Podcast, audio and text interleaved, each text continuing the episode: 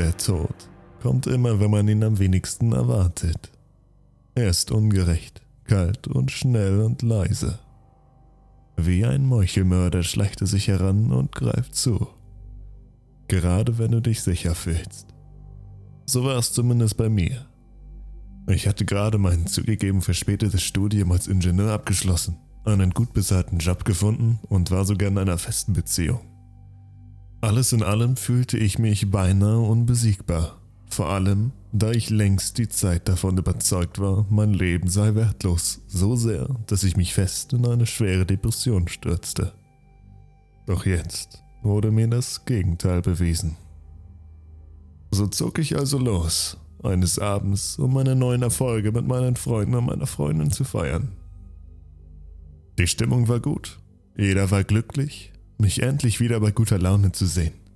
Niemand konnte die verhängnisvollen Ereignisse vorhersehen, die sich an diesem Abend zutragen sollten. Der Alkohol floss maßlos, es wurde viel gelacht und gut gefeiert. Doch wie jedes Ereignis musste auch dieser ein Ende nehmen. Wir verabschiedeten uns und ich wollte losgehen, um mein Auto zu holen, das sich einige Straßen weiter geparkt hatte. Ich war definitiv nicht mehr im Zustand, Auto zu fahren, doch dazu sollte es auch gar nicht mehr kommen. Ich setzte einen Fuß auf die Straße, meine Freundin noch abgelenkt von einem Gespräch, das sie mit einem unserer gemeinsamen Freunde führte. Ich sah mich nur eine Sekunde zu spät um. Nur eine Sekunde früher und ich hätte den Nachtbus gesehen. Dessen sichtbar übermüdeter Fahrer das tonnenschwere Fahrzeug deutlich über der Höchstgeschwindigkeit hielt. Natürlich fand er die Bremse nicht rechtzeitig. Das wäre auch so schön gewesen. Ich spürte einen kurzen, stechenden Schmerz, der sich vom Haaransatz bis in meine Zehenspitzen zog. Ich spürte den harten, in der Nacht ausgekühlten Asphalt, als ich nach einer gefühlten Ewigkeit auf der Straße aufschlug. Zu meinem Erstaunen verschwand der Schmerz genauso schnell, wie er aufgetaucht war. Und als ich meine Augen öffnete, stellte ich fest, dass ich bis auf zerrissene Kleidung und einige Schürfwunden so gut wie unversehrt war. Glück gehabt, dachte ich, während ich vorsichtig aufstand. In einiger Entfernung sah ich meine Freundin, die wort- und regungslos die Szene beobachtete.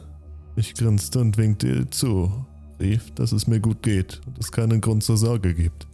Doch ich sah den Unglauben in ihren Augen, die Verständnislosigkeit, den Schmerz. Eine Träne lief ihr wunderschönes Gesicht hinab. Ich wiederholte, dass ich unverletzt war und wollte wissen, was los war. Keine Reaktion. Ich sah, wie die Liebe meines Lebens auf die Knie fiel und einen Schrei ausstieß, der so viel Schmerz und so viel Leid beinhaltete, dass er meine Seele erfrieren ließ.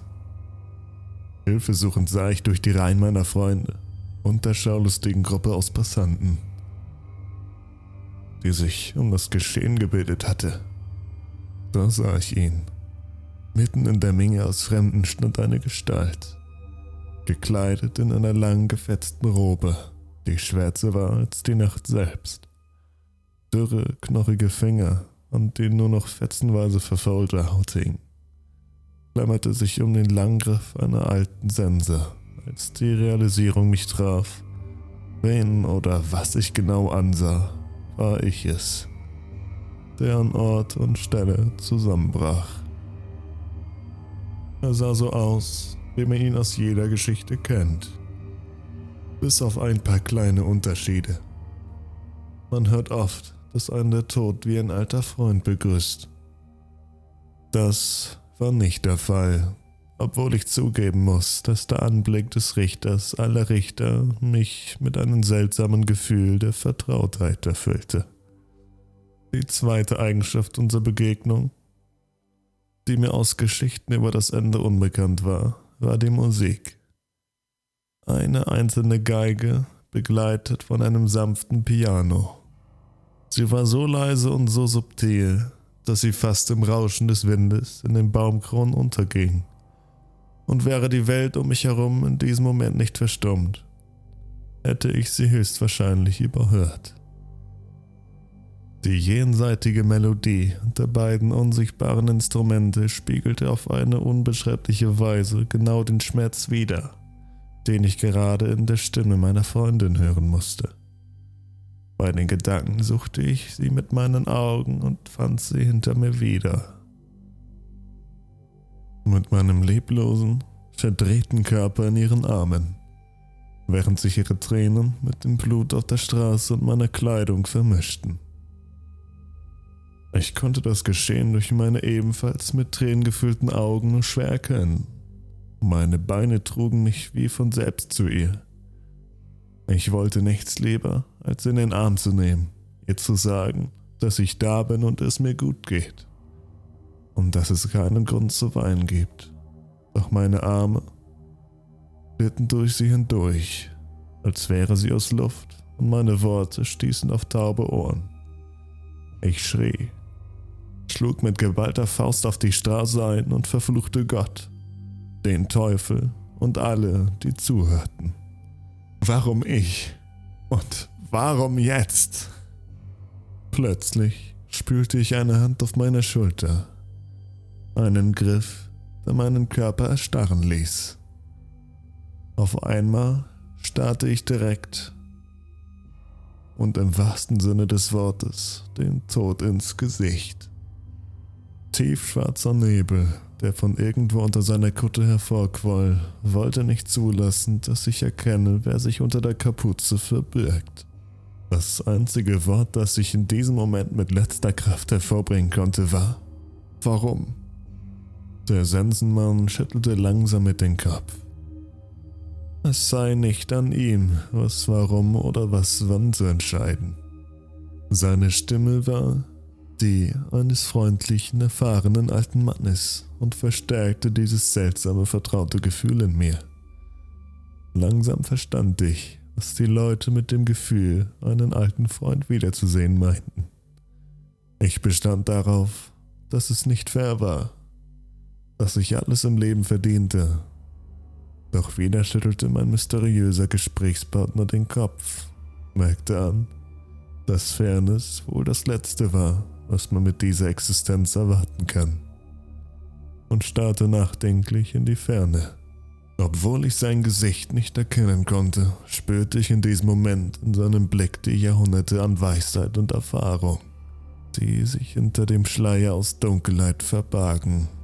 Mit dem Blick weiterhin in die Richtung des Horizonts sprach er weiter und versicherte mir, dass ich keine Angst zu haben brauche dass es früher oder später so oder so dazu gekommen wäre, doch wollte ich nein, konnte es nicht einsehen. Ich hatte doch noch so viel vor. Ich stand kurz vor einer Beförderung auf der Arbeit.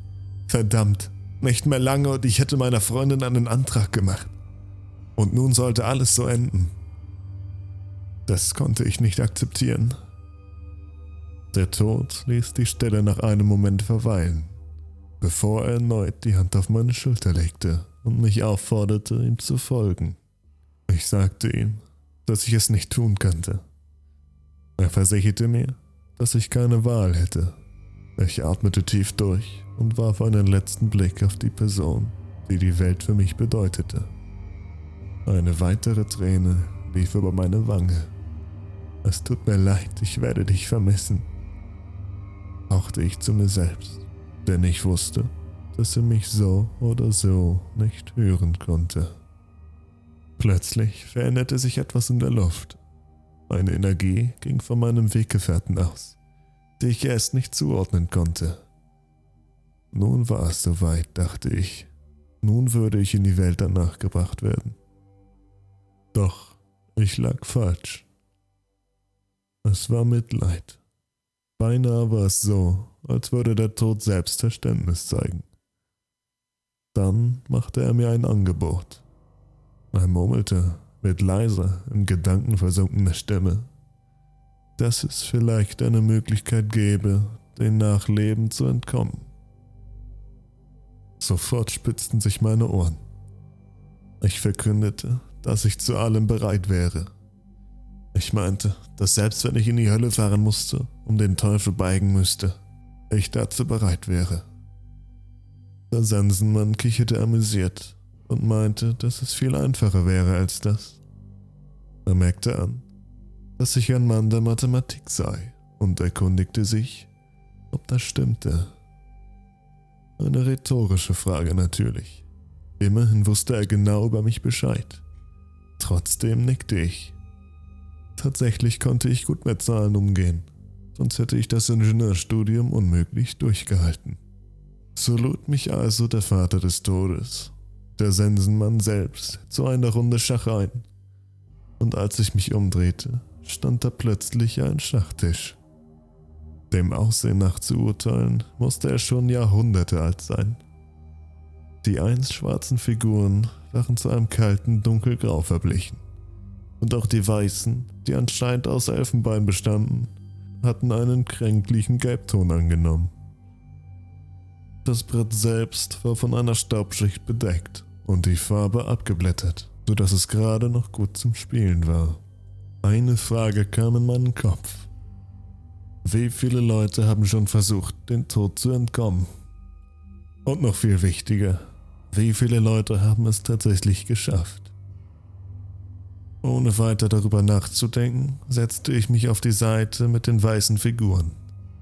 Das war immerhin meine einzige Möglichkeit. Was nützte es also, Fragen zu stellen? Die Bedingungen waren einfach. Es würde ohne Zeit gespielt werden, was natürlich eine Erleichterung für mich war. Wenn ich verlieren würde, würde ich dem Tod folgen, wohin auch immer er mich bringen wollte. Wenn ich aber gewinnen sollte, würde ich eine Möglichkeit bekommen, die Welt danach zu umgehen. Das Wesen in der Kutte machte eine sanfte Geste mit der Hand und der Staub verschwand wie von selbst vom Schachbrett. Tatsächlich sah es wieder so aus wie neu. Dies markierte den Anfang unseres Spiels. Es war eine lange Runde. Ich habe schon auf das Schach gespielt, doch dieses war mit Abstand das längste Spiel meiner gesamten Existenz. Natürlich war es das. Immerhin ging es hier um alles, Zuerst saßen wir Stunden da, dann Tage. Es mögen vielleicht sogar Wochen gewesen sein. Ich weiß es nicht genau. Die Zeit um uns herum stand still. Immer wieder fiel mein Blick auf meine eigene Leiche und die vom Verlust gezeichneten Augen meiner Freundin, die meinen leblosen Körper genauso zärtlich und liebevoll in den Arm hielt, wie an dem Tag, an dem wir ganz offiziell zusammengekommen sind. Doch es raubte mir nicht die Konzentration. Im Gegenteil. Der Anblick erinnerte mich daran, wie wichtig es war, siegreich von diesem Tisch aufzustehen. Bisher war ich immer der Meinung, dass es nicht darum geht, wer bei etwas gewinnt, doch diesmal war es anders. Diesmal musste ich gewinnen. So saßen wir da, starrten uns an und schwiegen. Ein gelegentliches Nicken als Antwort auf einen guten Zug war unsere einzige Kommunikation. Irgendwann waren wir beide beinahe gleich auf in der Anzahl unserer geschlagenen Figuren. Dann passierte es. Der Tod machte etwas Unüberlegtes. Der eine Fehler, auf den ich so sehr gehofft hatte. Er bewegte seinen König in die Ecke, genau in die Reichweite meiner Königin. Unglauben und eine scharfe Spannung erfüllte die Luft, als er seinen Fehler bemerkte. Dabei kamen mir Zweifel. Würde ich den gesamten Zaun der Unterwelt zu spüren bekommen, wenn ich ihn jetzt besiegte? Ich zögerte und wartete eine Reaktion ab. Doch der Scharfrichter saß einfach nur da und starrte mich an. Mitten in meine Seele. Langsam ließ ich die Figur über das Brett gleiten immer noch vorsichtig und aufmerksam. Ein Flüstern entkam meinen Hals. Schachmatt. So saßen wir da, regungslos ohne Worte. Für was sich wie ein Zeitalter anfühlte und starrten uns an. Hatte ich wirklich gewonnen? Erst jetzt fiel es mir auf. Ich war ein Sterblicher, der gerade einmal 26 Jahre gelebt hatte. Er war ein übernatürliches, unsterbliches Wesen, das mehr Erfahrung als die Menschheit zusammen hat. Wie konnte ich ihn besiegen? Hatte, hatte ich das wirklich? Es dämmerte mir, dass dieses ganze Spiel ein Fehler gewesen war. Plötzlich schnitt ein kicherndes Sensenmann die Stille wie ein Messer.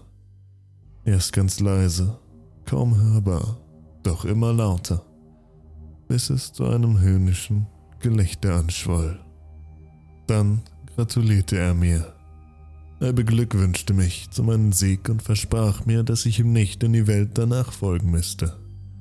Er versprach mir, dass mich ein tausendfach schlimmeres Schicksal erwarten würde, während er mir die Sense in die Hand gab.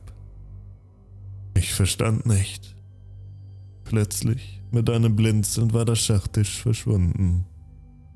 Immer noch lachend dankte der Tod mir es sei weit über 600 Jahre gewesen, seitdem er auf denselben Trick hereinfiel. Nichts hatte sich geändert. Denn wieder brachte ich nur eine der Fragen hervor. Warum?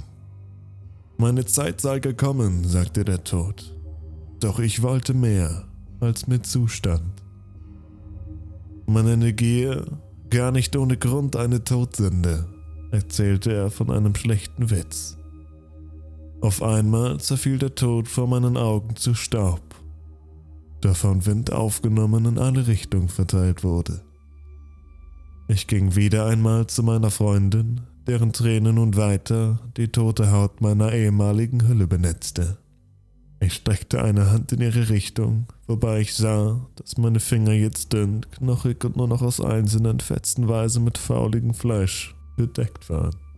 Am Arm hing der Ärmel einer Robe, die schwärzer war als die Nacht. Ich wollte weinen, doch ich konnte nicht. Keine Träne entwich meinen nun toten, kalten Augen. Es blieb nur eine unbeschreibliche Kälte im Inneren. So nahm ich die Sense fest in meinen Griff und ging los. Wohin auch immer mein Schicksal mich bringen würde begleitet von einer einzelnen Geige und einem sanften Piano, deren jenseitige Melodie nicht einmal annähernd den Schmerz wiedergeben konnte, den ich nun bis in alle Ewigkeit spürte.